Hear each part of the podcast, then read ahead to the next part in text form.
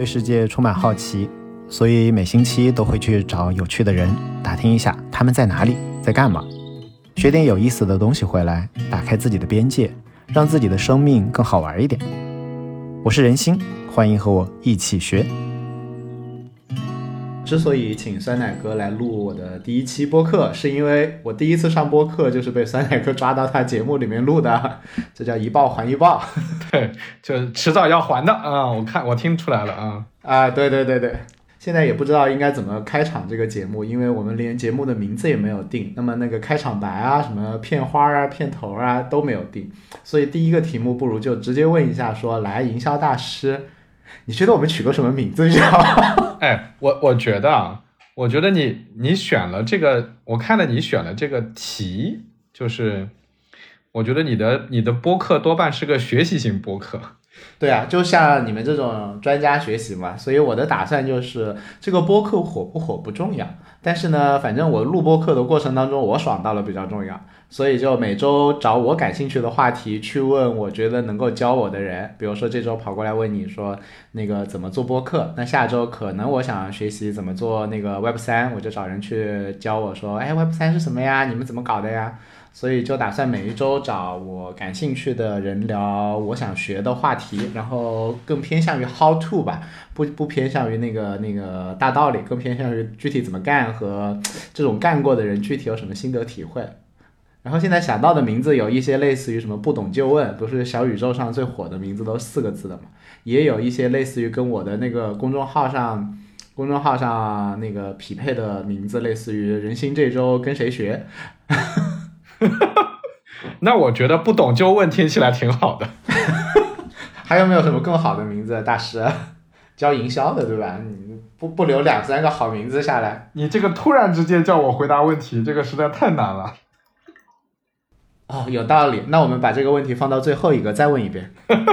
好的，OK，好的。哎，那问一下，就是因为还是想了解一下，说那个你怎么开始做这件事儿嘛？可能对我有参考。就是因为你也像我一样，就是不是 不是那么认真的在做播客的人，就不像有些人是那种专职啊，把它做成一个节目了嘛。其实你也有自己的呃咨询公司，然后有自己的活儿，各种活儿在干，然后还开了一个播客。你为什么做播客啊？你对于这个播客到底是啥期待？有什么 OKR 吗？嗯，我我做这个播客跟你要做这个播客的起因都很像，我也是被人拉去录了一期播客。我我我稍微人传人对吧？对对对，我稍微花一点时间来讲一下这个事儿啊，就是我在北京有一个网红朋友，他本人是个微博的，也不能算大网红吧，也算是小网红。然后呢，他就有一次跟我在北京吃饭的时候，晚上在酒吧，然后他突然之间跟我说：“我们来录期节目吧。”然后就突然掏出来一个录音的机器，你知道吗？我当时就被吓到了，因为那个酒吧特别特别吵，非常吵闹。然后我们两个几乎是扯着嗓子在录音的，然后聊了一个多小时。然后呢，他就把这个录音回去降噪，结果他发现他降不下来，因为那个旁边噪音实在太大了。但是他犹豫了再三，他还是把这一期跟我录的这一期放上了他的博客，结果这一期是他之前录过的所有期里面收听收听量最大的，大概有一万多啊，所以那次我觉得哎挺有意思哈。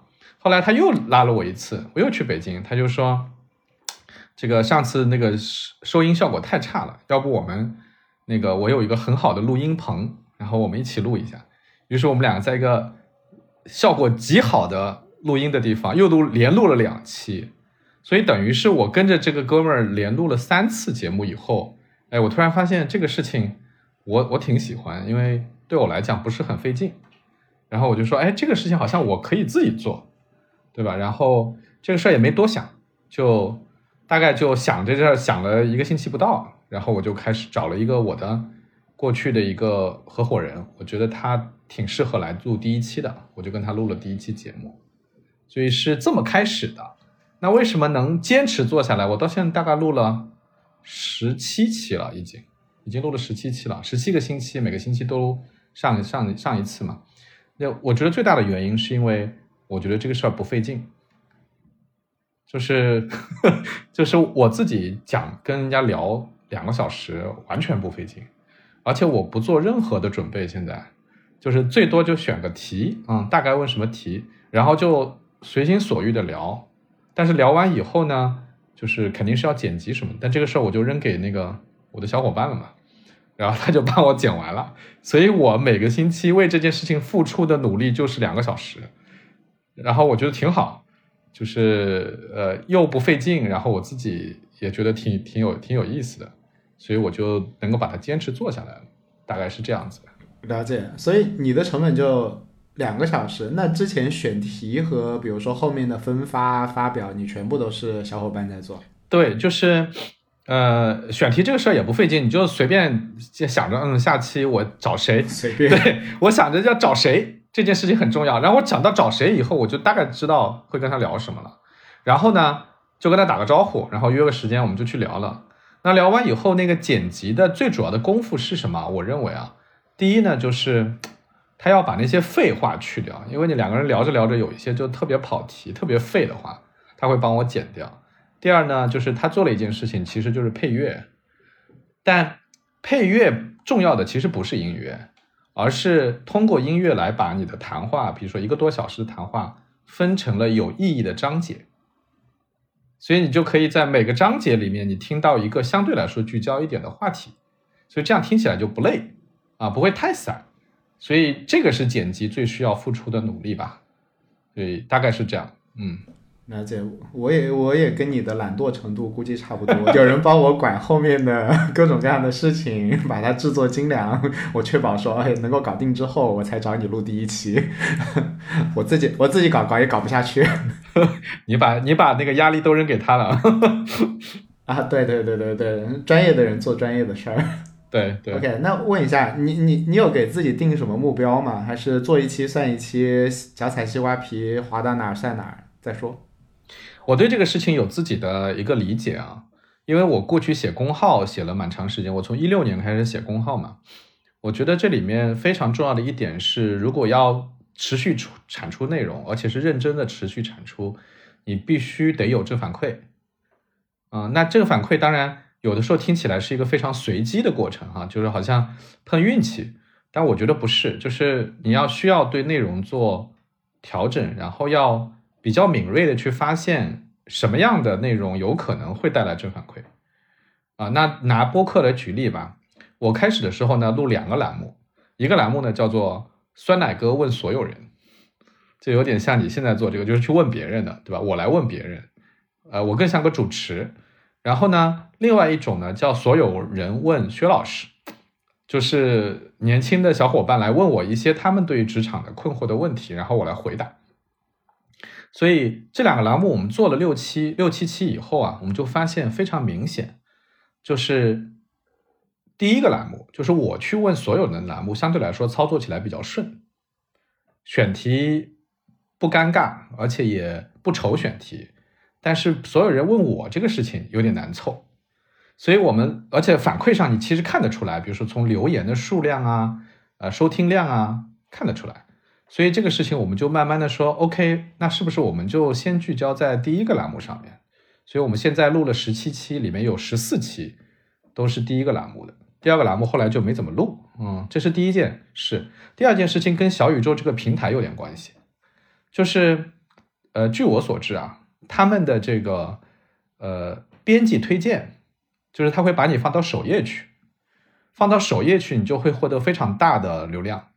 嗯，举个例子，我有录到第三期的时候，我有一期节目，呃，本来就只有几百个收听，但是有一天被他推到了首页，就到了八千，啊，所以那个八千的收听量在小宇宙上已经算很不错了。所以，哎，我发现这个很有意思，当时我还不知道是是编辑选择还是算法推荐，对吧？我也不知道它到底是个什么机制。后来我又遇到了一期，就是那一期节目，其实我自己觉得质量一般，啊，但是小宇宙又把它放到了首页。然后那一期就到一万了，所以我后来发现这个事情其实是什么呢？第一，它是人工选择；第二，它选择的逻辑其实它还是看你的那个垂直垂类做的是不是够垂。比如说，他选的我两期全部都是我去采访职场大佬来传授职场经验的，所以可能可可对，可能小宇宙是这么定位我的吧？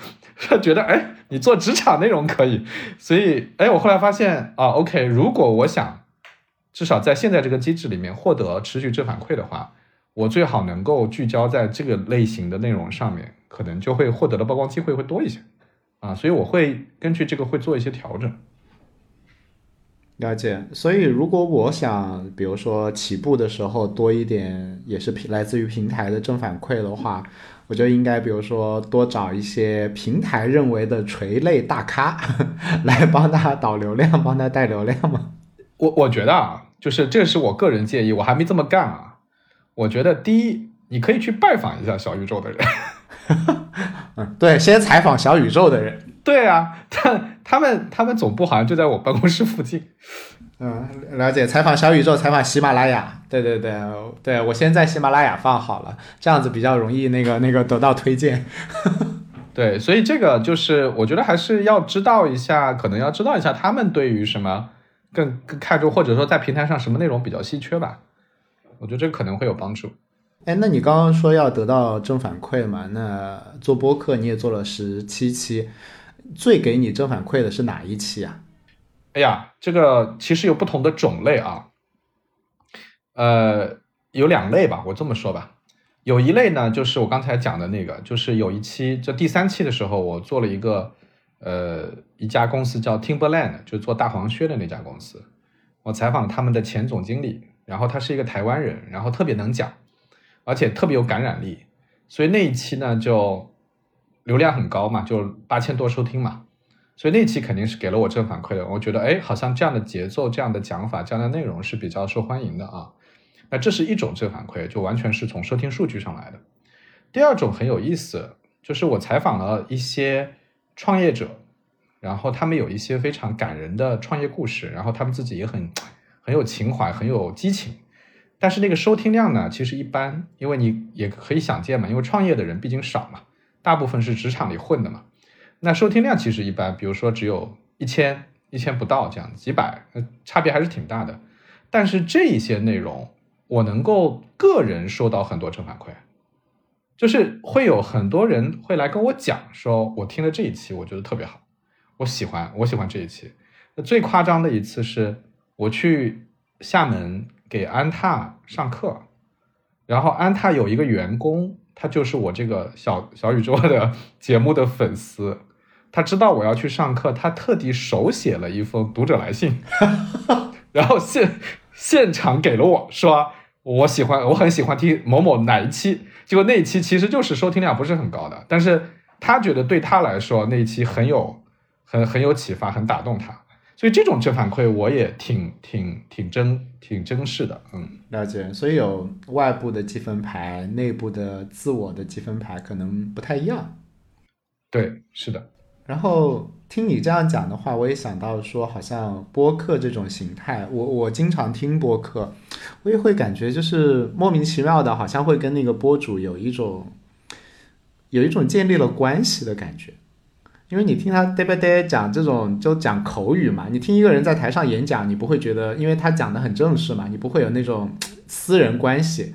但是呢，我听好多播客都很胡扯的，然后他们就嘚吧嘚嘚吧嘚讲讲几个小时，我就听他们讲几个小时。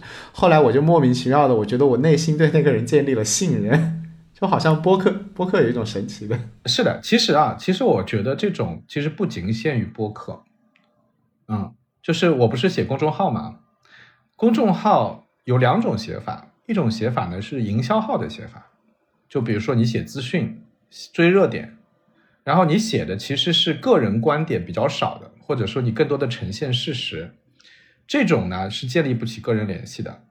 但是如果你的这个公号是写的非常个人化的价值观、观点输出，它跟刚才你讲的这种播客的形式其实都有异曲同工之妙。就是很多人他看了你的公号或者听了你的播客，因为里面有太多的你的个人观点输出了，所以他会觉得好像认识你很久了，好像跟你很熟。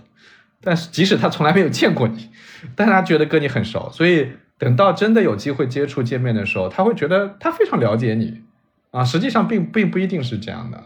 那我觉得播客的确有更强的在这方面的感受，因为。人的，我觉得人的这种感性动物嘛，对吧？你看文字的那个感染力，肯定比不上听到这个人本人的声音，然后又他有一些废话在里面，但是废话本身是有一些感染力的，对吧？所以，所以这个的确是的，这个的确是的。我觉得，呃，播客是蛮独特的，蛮独特的一种一种媒媒介。嗯，听你这样讲，我就回头想把我的公众号的那个人心每周读了啥，在前面加一个卷首语和加一个总结了。我现在每一期其实是摘录，没有写你说的那个个个个人观点的部分太弱了。对，这样子好浪费啊！我我回头加一下，嗯，现现学马上就要用。好的，OK。哎，那你现在也做了这么久的话，如果因为我现在是从零开始嘛，那现在比如说回过头去让你重重做，你你的做法上会跟现在有什么不同吗？那我就可以直接抄你的那个 改进版吗？不用抄你原来那个打法。我刚开始的时候做了太多的设想，一开始的时候我甚至会列提纲，就是把要问的那些具体的问题列下来，然后一个个的问。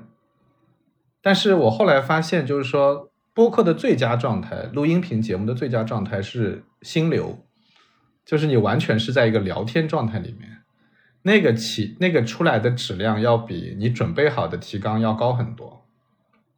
嗯，但是聊到哪算哪？对，但是这个里面其实啊，就表面上看起来是聊到哪算哪，但其实对主导这个谈话的人要求比较高，因为你其实在控制节奏，比如说。呃，对方可能已经跑偏了，对吧？就是他已经飞出去了。那你你自己其实对这个会有个判断，因为你知道你今天要聊的是什么。比如说我们俩在这聊播客怎么做，然后我突然聊到我那个昨天碰到一件很有意思的事儿，我给讲了半天。那这个时候你有两种办法，一种是直接把我拉回来，对吧？就说哎，我那我回来聊这个。一种办法是你让我放飞，放飞完了再回来，因为这完全取决于你对谈话对象的判断。你觉得哎呀。这个人，可能我叫他这时候回来，他就会影响他的兴致，你知道吧？那那后面质量就不高了。那也有可能是说，这个人没关系，可以马上拉回来的。那这个就是你的判断。所以我的建议就是说，聊天非常不可控，所以重要的是现场控制，不是事先的提纲准备。其实事先的提纲准备会限制你的那个聊天的质量。所以我觉得是一个好的选题就够了。嗯，好的选题就够了。对。你这种建议我都是很很喜欢的，就是凡是导致工作量减少的建议都是非常容易取采纳的。要导致什么自律之类的建议，那就看着办了，对吧？挺好，挺好。好，那那以你对我的了解的话，你觉得？呃，像嗯，我这样，比如说每周就找个人来聊聊天儿，问一问，问的事儿都是我当下要做的事儿，然后问一问说，哎，你觉得这事儿我该怎么干？你怎么干的呀？你你想啥？你觉得这种这种形式可持续吗？有什么建议吗？我我拿它跟自己我的自己这边做对比啊，我这边呢做的更多的像人物访谈，也就是说，它吸引人的地方可能是。被访谈的这个人很有趣，然后他很有人格魅力，他有感染力，所以他会讲很多个人故事，然后你觉得哇，好好 inspiring 哈，好好好启发我。那这个类型是比较偏，我们把它分文理吧，我这个偏文科生啊。你你你刚才讲的那个类型呢，我觉得听起来很像快问快答，就是对我这个问题是非常清晰的问题，然后我期待对方给一个非常清晰的回答。所以就是不太不太像是会扯出去的东西，更像是，哎，这个问题我具象的，我马上回答你，然后非常简洁扼要的把答案给你。所以我觉得这个也挺好的，就是呃，可能来听的人他就会更加工具主义一点，就是他会觉得，哎，我对这个话题感兴趣，那我会特别迫切的想知道你问的问题给答案是什么啊。所以，所以如果是这样的话。我觉得第一就是你做目录的时候，你可能会把所有的问题都列清楚，这样听的人他他看这个目录他就知道摁到哪一个，因为那个小宇宙上面是可以直接按那个时间点按进去就听到那一段的嘛，所以他就会可以直接去听这个答案。第二是他可能他会更关注那个所谓的干货或者是很硬核的东西，所以可能这个。这个聊天过程当中，那些闲扯的东西可能可以被去掉的多一点，我是这么理解的。没有，也不能太干货，太干货其实你不如去看教程嘛。然后其实我对怎么做播客，我也看了很多文章什么的，其实干货一点用都没有。对，而且好吧，对，而且而且那种就是真正已经做的很大的，也讲一堆，就是就就就离我这种新手太远了，也没什么用。最好就是找这种做十七期的。OK，对，哎，那那哎，我我就呃岔开问一下，就是好奇啊，就是你你为什么没有每次做的时候同步的把视频给做了呢？因为现在其实播客还是量少嘛，你同步的放个放个，哪怕放个 B 站，对吧？就比如说我们两个聊天，你同步的。我们后来录了一次嘛，对吧？但是但是你为什你为啥没有同步的把这事给干了？干脆就录个很糙的，往 B 站上一丢拉倒。对，呃，是这样的，就上次我们不是录了一个嘛，录了一个以后，我那次录下来有一个很强的感受。当然我，我这个人可能、呃、文科生比较偏重这个个人感受啊。我我录的是个很强的感受，就是一旦把机器架起来，把灯光打起来，就是在一个拍视频的逻辑里面的时候，人他会拘谨，就他跟那个音频聊天的那个状态完全不一样。我不是说你啊。我不知道你的感受怎么样，我是说我自己，嗯，就是我有很强的，就是说我是为了拍视频在聊天啊，而不是像我们现在这样纯粹在聊天。而我自己对录音频的一个非常强烈的感受是什么呢？就是我录的这个东西最大的魅力就在于心流状态，就是你是非常放松，然后可以聊得很开。所以我其实很难想象，就是说在视频里面可以达到那个状态，我觉得达不到。而且你想，咱们两个是男生，还好，因为咱们不是那种特别在乎个人形象的人。哎，有道理。你要知道，如果如果一个女同学她坐在我对面，你能想一下她她会时刻关注我的妆容，对不对？拍出来好不好看？哎呀，我要不要擦掉点汗啊、油啊什么的？所以她那个整个人就会端起来，啊，她整个人聊天那个状态就会完全丧失掉。而且就是很少有人在镜头前受过训练，所以这样他更加会有这个问题。当然，你可以反反反反。你可以挑战我，你是说，你可以说，你干嘛要拍的那么高质量？你可以随便拍拍就完了，对吧？这个呢，也是受到另外一个影响，就是我们之前拍了一些视频的，当然不是我们这个话题啊，是我的小伙伴他们在做一些其他话题的内容。我们会发现，视频最大的感染力其实就是在于画面，不是在于内容和声音。它的最大的、最大能打动人的就是画面，你要捕捉到很多的细节。比如说我们俩讲话，哇，我这个表情眉飞色舞，然后感动，哇，惊讶，这种表情的特写特别重要。所以这个时候镜头其实要求挺高的，至少我们现在实验下来，就是如果随便拍一个扔上去，你也可以扔，但是呢，第一，我们觉得效果肯定不会好；第二呢，就是你一旦想把它做好，你在拍摄、在剪辑上面花的功夫比音频要大得多得多。所以在有一个好的选题之前，我就不大想要花时间在这个上面。当然，我们最近还在想拍视频的事儿啊，但是不是这个选题，就是我们还是希望能够有一个更轻松、更简单的方式去解决这个问题。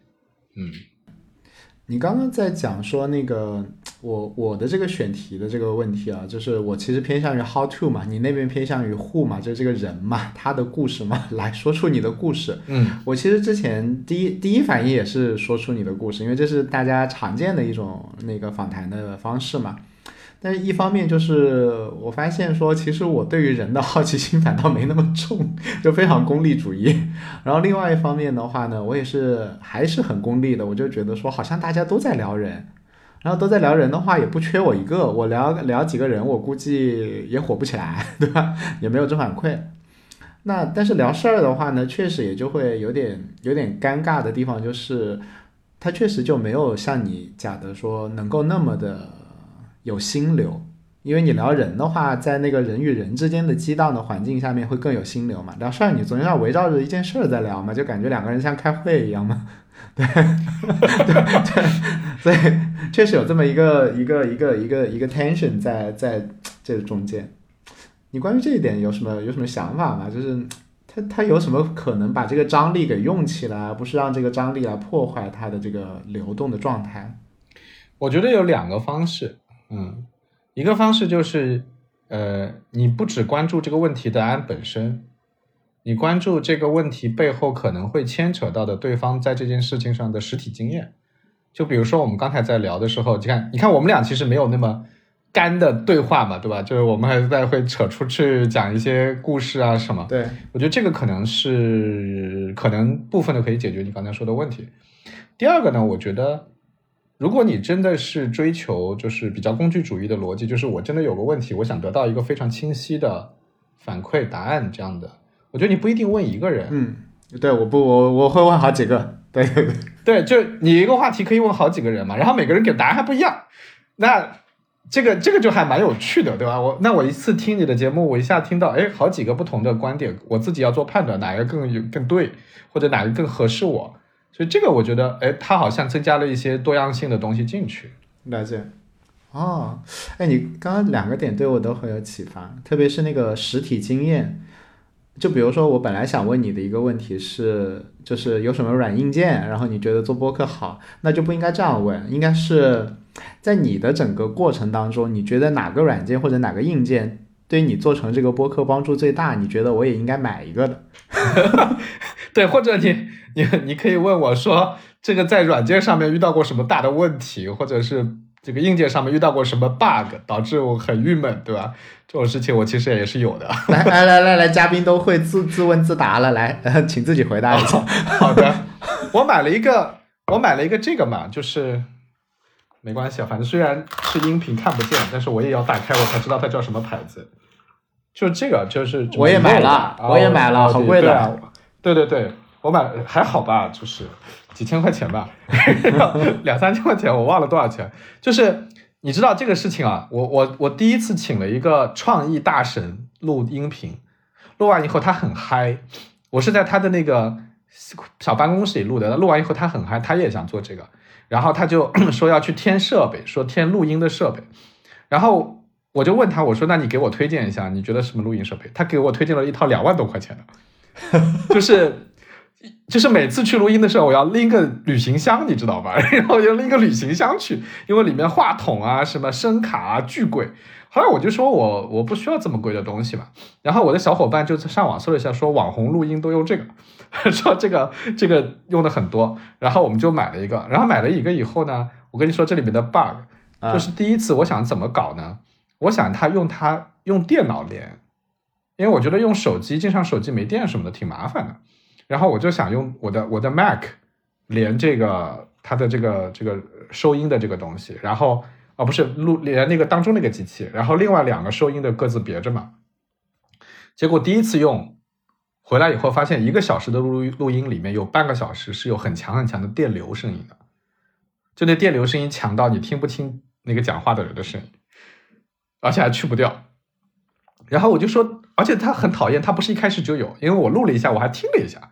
发现发现很好，然后就我就录下去了。结果录完以后一听说啊，里面有当中有半个小时是有电流声的，你就不知道它为什么起来呀，不知道为什么结束。然后后来我们回来又实验了半天，最后发现其实就是我的电脑，可能是我用的那个 Mac 的转接头它有电一个电流声。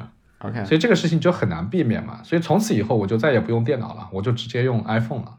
用 iPhone 到目前还没有出过 bug。所以就相信 iPhone 对吧？对对对，相信 iPhone。你你你现在那个 Rode 那个你就不用了？不是啊我用啊，我用 Rod，、啊我是用 Rode 连在 iPhone 上。哦，就录音软件还是 iPhone 上的那个录音软件，但是收音是用 Rode 在每个人卡在那个脖子那儿，对吧？收音还是一样的。嗯，哎，我还我还可以跟你讲一下设备的问题。我一开始的时候是用手机的，我有两个手机，我用 iPhone 再加上一个小米。两个手机同时录，录下来最大的问题是什么？你需要把这个手机放在两个人中间，然后彼此之间都不能离这个手机太远，因为一离远，那收音就明显差了，然后效果差很多。所以我有一期节目录完以后，那个有一个留言很搞笑，说不知道这个收音是谁干的，只能说收音的这个人对这项工作很没有热情。然后我说，收音的人是我本人，这是设备的问题，这听不见吗？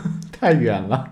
对对对对，不，我觉得这点就是小宇宙挺好玩的。小宇宙的留言就是听众的反馈，特别有古早味，就是像那种很早的 Web 一点零时候的网络社区的留言，就是大家都特别的真诚，然后真实，而且真的是为你好。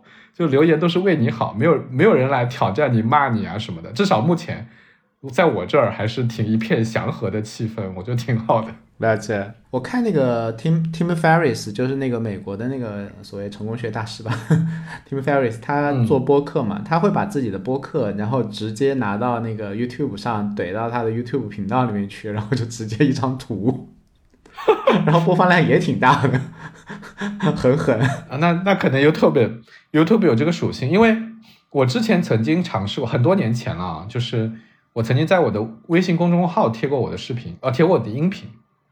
那段时间我也做过一些小小的音频节目，但是就是公众号是没有收听音频的属性的，我觉得就是没有什么人会习惯在这上面听东西，所以就没有做这样的事情。如果总结一下，你会觉得软硬件方面，觉得我应该怎么来操作会最好呢？是最简单，比如说就用 iPhone，然后最好吗？呃，我我建议还是，我觉得那个 Rode 用起来很好。就是它收音效果非常好，然后因为它是别在这儿的嘛，所以这个人他就没有一个拘束，他可以走来走去，他可以自由活动，对于那个聊天气氛的这种是很有帮助的。然后如果是像我们这样就是两地的话，不在一个地方的话呢，呃，我上次用的也是这个方式，就是飞书加上旁边有个手机。那我录下来以后，有个明显的感受啊。第一就是飞书是有一点点实质的，受网络的影响嘛，有一点点实质。那这个实质听起来就会就是有点智障，就是比如说，就是你讲了个笑话，我过了一会儿啊笑了，就是那种感觉啊。然后就对话上有一点有一点错。OK。然后呢，那各自用手机录的那个东西呢，是可以拼在一起的，是可以拼在一起的，但很累，因为它录下来就只只能录到。各自的声音对，但那个就是对要对时间线，对时间线，这个对剪辑的同学的要求非常高，非常累。了解。我比较惨的是，我买的那个 Rode 是那个那个一一拖一的版本，一拖二和一拖一是一样的价钱。啊？好吧，那你还要再加一个？对我，我还加不了，我还得再买一套。然后那个。对，你刚刚刚问到说，那我是如果实在我也想说到时候我也去那个以后录制，比如说下一次找你录，就找个地儿。上次我们其实是找了一个茶馆嘛，其实要找到一个，就就当然找办公室找个录音棚是最好啊，但是往往这个是也不具备这个条件嘛。你会建议说，如果一定要在外面找一个大家方便的地方录制的话，找一个怎样的录音环境呢？我自己觉得那个，我上次是在影溪录的，我觉得就挺好的。你知道影溪啊，也是一个茶馆吧？对，但我们上次那个茶馆还挺吵的呀。对，那是因为那个那个影溪比它好多了。影溪是一个完全封闭的房间，所以就好很多啊。第二呢，就是说，即使有一点，上次是因为真的很吵，但是上次录完以后放出来也没有人说吵，就是因为白，如果只要是白噪音，就是哪怕声音音量有点高，其实听众也觉得没关系啊，就只要是白噪音就好了。所以有一点声音其实也没事，嗯。那接下来的话，你觉得在你整个录制过程当中，有没有什么哪个人啊，或者哪一期播客，或者哪一本书，或者哪一篇文章，或者哪一个 B 站视频，对你录播客有很大的帮助的呀？有有什么信息源吗？我省得了都都问你嘛，对吧？我可以自己去找来看嘛。我没有学习过这个呀，我们压你就直接上来就搞对吧？对对对，我压根没有学习过这个，就是我就是跟我那个朋友录了三期以后，他搞得特别花哨，他也他还每次都做片头，他会用各地方言录片头，然后录的都特别花哨，然后反正这个我是我是学不来的啊，我是学不来的。然后那个我自己听播客的时候。我 我听了几个，就是当时我非常随机的挑了几个，我觉得我感兴趣的，而且是呃收听量比较大的。我听下来就是基本上都是，首先都是两人以上，就是因为一个人讲的东西真的很 boring，所以基本上都是两个人，甚至是三个人，大家在聊一个事儿。三个人其实也挺热闹的，就挺好玩的。然后然后呢，就是很多播客真的是挺天南海北的，就是你。就聊的特别的混乱，但是好像也没关系，好像真的没关系。这又不是知识付费，你还得交付点啥？对。然后这这里面还有一个我觉得很有意思的地方，就是在小宇宙上面的那个播客的长尾效应很强啊。有一次我看到那个丰瑞资本，以前丰瑞资本的黄海啊，现在他不在丰瑞资本，做了个风风投圈嘛。对对，他做了风投圈。但有一次我看他在极客发了一个瞬间说，那个有人跟他说在听以前的一个什么什么的播客，他就他就震惊了，因为那个播客是二零一五年录的。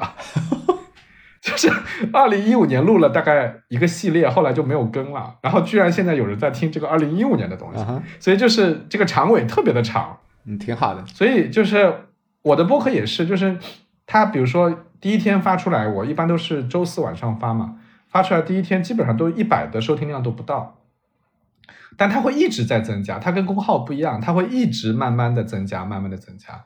然后到现在为止，我所有的播客十七期了。它还都在缓慢的增加着收听量，所以它这个就是慢慢的、慢慢的在涨。我不知道这个小宇宙的这个流量分发的逻辑是什么，因为我看来看去，它也只有首页推荐跟那个什么宇宙星星榜，还有什么几个榜，可能是有它的推荐的逻辑的。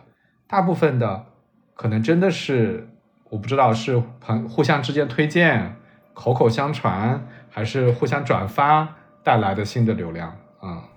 这样的话，其实它是一种很健康的生态啊，就它是你是有复利的嘛，长期在这边积累嘛。我之前看那个我喜欢的一个 YouTuber，他发的他过去多少年怎么每年赚多少钱啊，多少量啊什么的，就完全完完全全是个指数曲线，就一开始也是蛰伏蛮长时间的啊。然后他今年大概今年大概赚了五百多万美金，然后去年大概一百万美金。然后去年一百万美金的时候，我就看他怎么总结他这一百万美金怎么赚到的，然后就已经嗨死了。然后今年结果结果又翻了五倍，他整个人就完全不一样了。好的，希望希望希望我的播客以后也有人付钱啊。播客商业化挺难的，这个商业化也蛮有意思的。有一种呢就是片头广告，就是头五分钟都是广告，头五分钟都是播主口播，这能赚几个钱？然后呢，还有一些是中差。就是有一次，我听一个我我认识的一个一个博主在讲讲一个东西，然后他讲那个职业发展，也是讲职场上班什么的。突然之间到到了当中，他就问其中一个嘉宾，他说：“你这么加班这么多，你觉得累吗？”然后那个嘉宾就说：“哎，挺累的。”他说：“我给你推荐一个维生素吧，这个我每天在吃，我觉得效果很好。”我我听了一段才意识到，我靠，他在他在讲广告，他的 这个植入植入的很好。哎，他们其实到了一定收听量的收费，就是广告的收费，像这种中差或者是口播的收费，其实也还 OK 的，也还挺 OK 的。就是如果你对比公众量的公众号的浏览量跟广告费的话，其实差不了太多。但是整体上来讲，公众号那个阅读，比如说到到，比如说五万、十万的号还挺多的嘛。但其实播客你要做到这个还挺挺不容易的。对，我的我的意思就是说。播客在一两万的时候，就是收听量在一两万的时候，它的那个广告收费就已经跟公众号到五万到十万这样的量级了，所以它它其实广告变现，至少我知道的信息还还不错呢，啊，还挺不错的。了解了，嗯，但我估计跟我们我们两个出去在外面招摇撞骗比的话，都是小钱儿。还不如对播播客就还不如直接干脆就不想挣钱这事儿比较划算一点。对对对对，我现在也没想过要要做广告什么的。嗯，哎，那你现在就纯粹是把它当做一个做着好玩儿，然后有一波没一波，没有一个明确的呃业务上的目的，对吧？嗯，也不能这么说，就是 因为是这样的，我的公众号呢原来都是写职场跟营销的嘛。然后我慢慢的呢，会把它还是偏重在营销上面，所以我最近写的东西还是偏商业洞察之类的东西。嗯，然后我的播客和我打算搞的视频，其实还是跟职场相关的，因为我觉得职场是一个大话题，然后的确也挺有意思的。对，是，所以我还是想把它做成一个比较在职场上面比较聚焦专注的内容的。我也不知道。就是播客会发展成什么样？比如说它到底有多大的天花板，到底在哪里啊？它到底会有多大的流那个收听量啊？我也不知道。只不过我自己觉得，目前看起来它在一个上升的路径里面，然后我自己做起来又不是很费劲，所以我就呃还是愿意把它继续做下去，然后把职场的这个内容做深一些，做做更有趣一些，然后看看将来到底会有一些什么样的商业机会吧。就它不是一个孤立的事儿，它是我想比较聚焦的一个领域，它只是在音以音频的形式呈现而已。那其实这是一个很对的策略啊，就是它的损失是有限的嘛，几乎没损失。如果你把你自己的那个收获算上的话，几乎没损失。但它 upside 很很大嘛，无限嘛。对，就我们刚刚还在讲，一直在在讲正反馈嘛。虽然好像做起来没什么成本，但是总归你出于虚荣心考虑也好，你总归会关心一下那个数嘛。我就觉得说，那开始的时候就就假如每天就比如说今天三个人看，明天五个人听，感觉还挺挺挺落寞的。你觉得怎么可以快点让那个数，比如说至少到个一千嘛，对吧？到个一千，我就觉得我录这么两个小时，有个千把人听，那没没白干这事儿。我怎么样可以快点到这个一千啊？我觉得你肯定要用别的平台、别的渠道来帮他引点流。在外面多吆喝两嗓子。嗯，我的引流方式很简单，就是第一朋友圈嘛，对吧？对，就我做自己的朋友圈嘛。第二就是我的公众号，就我大概给我的小宇宙写过三四次公众号，就是有几次是非常直接，就是说我开了个小宇宙，然后这里面讲了什么，我觉得挺有意思，你们来听一下。还有一次是我因为采访的那个人挺有意思的，我专门写了一篇公众号讲他的事儿，然后同时再配小宇宙的音频，我大概推了三四次吧，所以我也不知道具体到底多少人过来了，对吧？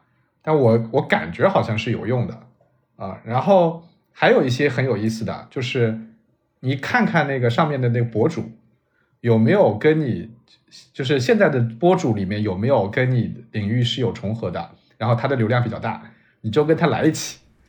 就是他他帮你上一期，就是他他来跟你聊一期，或者你你们俩录完以后各自上一个。那一方面就是他的粉丝会有一些过来看你的，然后那或者甚至是就是专门跑过来看你的也是有可能的，所以这个是一个蛮有用的，就是大家联名一起搞一点事情，这个是蛮有用的东西，它就在这个生态里面。嗯，听上去的话，我就是我跑到我的粉丝群里面多喊两嗓子，对然后的话呢，我那个找一些大 V，不管他是外面的大 V 还是他是播客界大 V，对吧？就就联名多做几期节目，把他甩点粉过来。对的，对的，就是这个意思。嗯，那个那个，你做比我做多做了十七期嘛，对吧？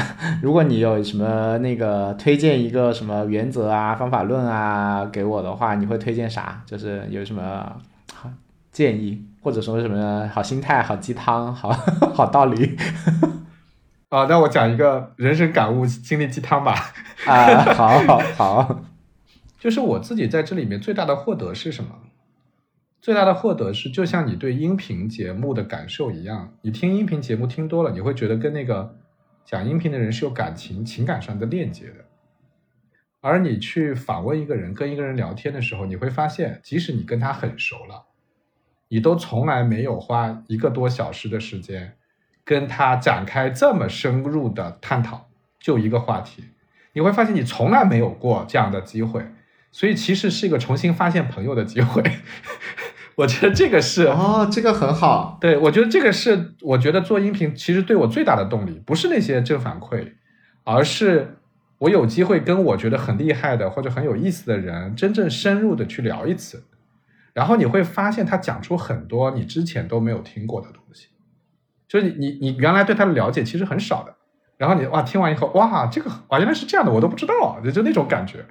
这个很有价值啊！哇，你这个点非常好，对你这个点都几乎让我开始想说要不要聊人了。我觉得这个真的很有价值，你会感受得到，嗯，非常有价值。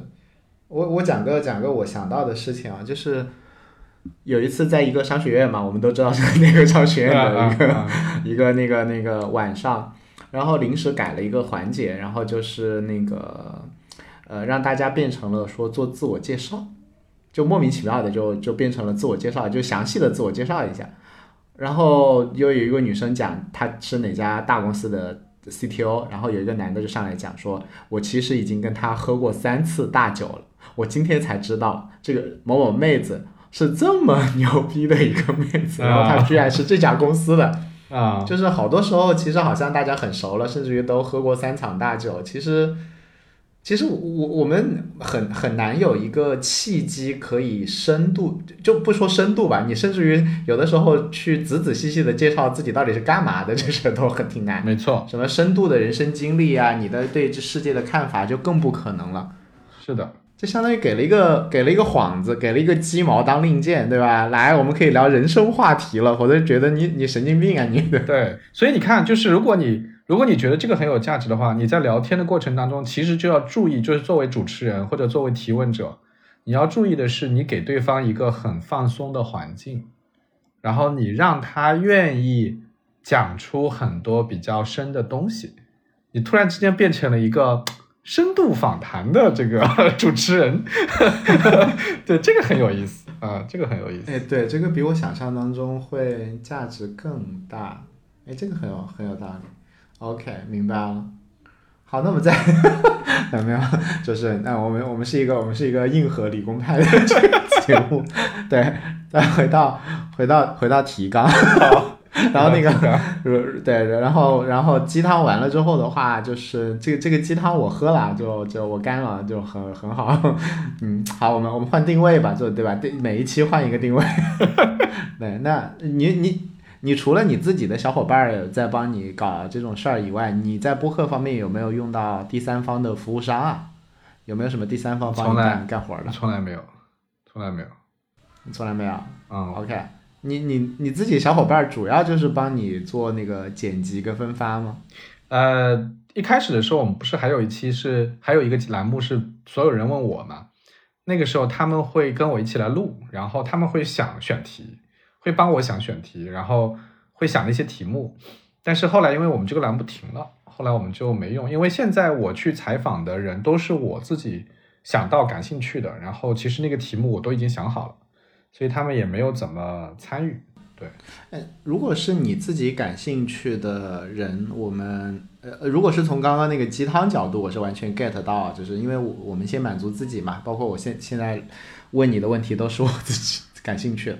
那但是从一个还是说再把它做当做一个当做一件事儿的角度，要获得外部反馈的角度的话，你怎么觉得就那个人他为什么一定会有一个外部的好的反馈呢？因为大部分采访的人也是不不自带流量的嘛。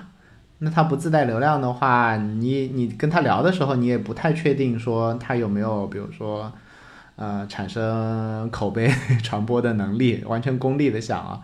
那其实做这么一期的话，它的从业务上，我们把它当一件事儿的话，它的价值你是怎么来判断的？你怎么来找到合适的人呢？是这样的，嗯，我觉得人就是我的采访对象分两种，啊，分三种。第一种是我对这个人有一定的了解，所以我觉得他可能因为他的比如说人格魅力比较强，然后他比较会聊天，那这样的人，即使他名头不响，但他聊的东西会比较有趣，所以这个是可以预期的。那我们的目标就是让他聊得有趣，然后听的人觉得很有意思。那我觉得这是一类。第二类呢是这个人未必很善于讲，但是他的确有非常漂亮的履历。就他那个履历，你只要贴出来，比如说你把标题上写上他的 title，或者写上什么，大家就会觉得哇，这个人肯定很厉害，我要听啊。大部分人是这样的一个感知，所以这样的人其实也是 OK 的，对吧？他名头大啊。那第三类人呢，其实是未必是很有名头，个人也没有什么魅力，但是他因为所处的那个角色，嗯，我举个例子啊，比如说我做职场，对吧？那我我知道所有的人都对薪酬制度这个事情可能是感兴趣的，比如说一个公司是怎么定薪酬的，对吧？他要去找工作的时候应该怎么谈薪水？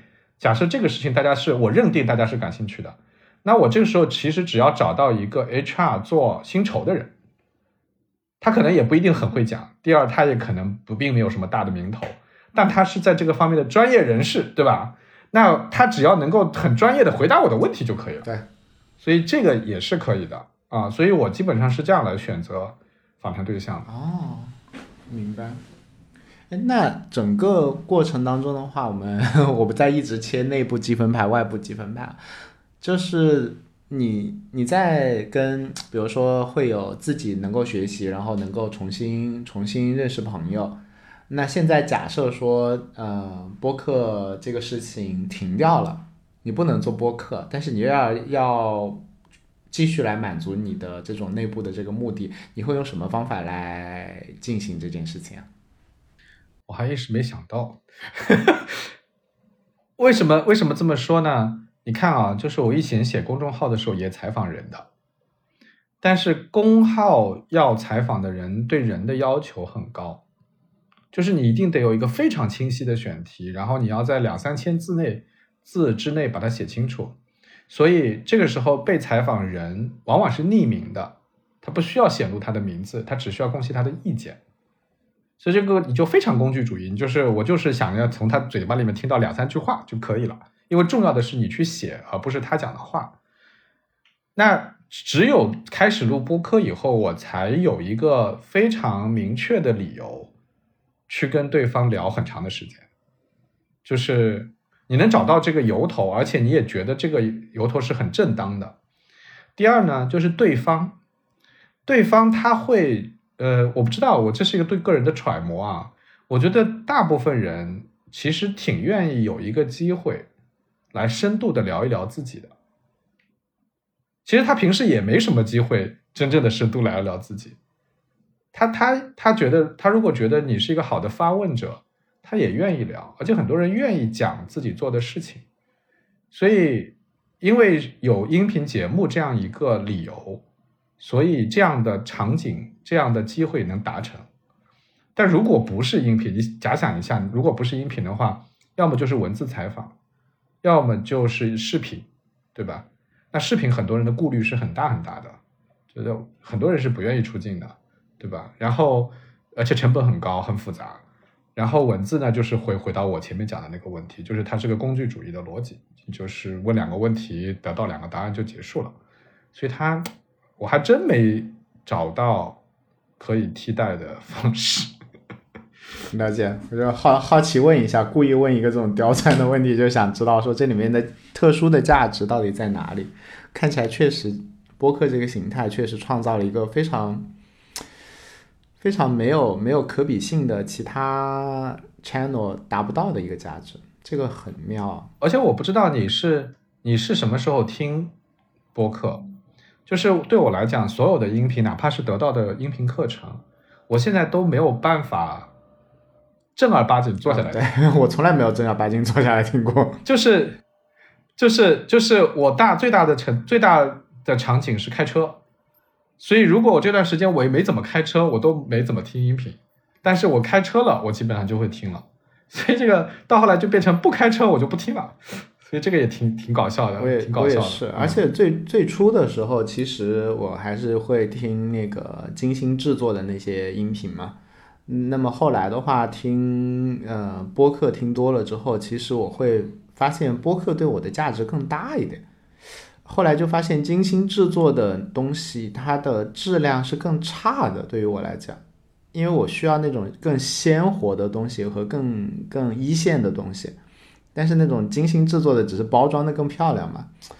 嗯，举个例子，就是比如说我很我很喜欢的一个一个一个公众号的作者叫那个孤独大脑，他写的文章我觉得哇，太太棒了。但是他出的出的音频和公和书就就就就是心灵鸡汤，不知道什么鬼的东西，就是他他要给他要包装精美给大众看嘛，他的公众号就是你爱看不看那种嘛。所以我觉得播客。播客更偏向于就是它的那个原生态的那种爱看不看那种，反倒是更高质量的。但是当你要包装漂亮，就有点像那种打了很多蜡的一种苹果，就没有没有什么营养了都。所以我觉得播客真的还是蛮好的一个东西。是的，了解。哎，那你自己接下来也在，因为现在年底了嘛，你你明年对于你自己的播客，你有什么打算？想干干成啥样？呃。我会进一步聚焦到职场上去，因为之前没有那么聚焦嘛。我想进了就，然后我可能要排个计划，就是把职场人最关心的那些问题，那问谁是最合适的。然后我要，我可能要做一个比较规整的计划，呃，就就不像现在这么 random，对吧？这是一个。第二个呢，我们在谋划做一些音频呃视频的节目，然后视频的节目其实是非常叙事向的，就是它比较像故事，嗯，然后我们就觉得，哎，这个事情好像跟音频的可结合性比较强，也就是我视视频应该被可以同同步上啊，所以我打算就是就把这两个事儿规避到一起去干了嘛，嗯，大概是这样。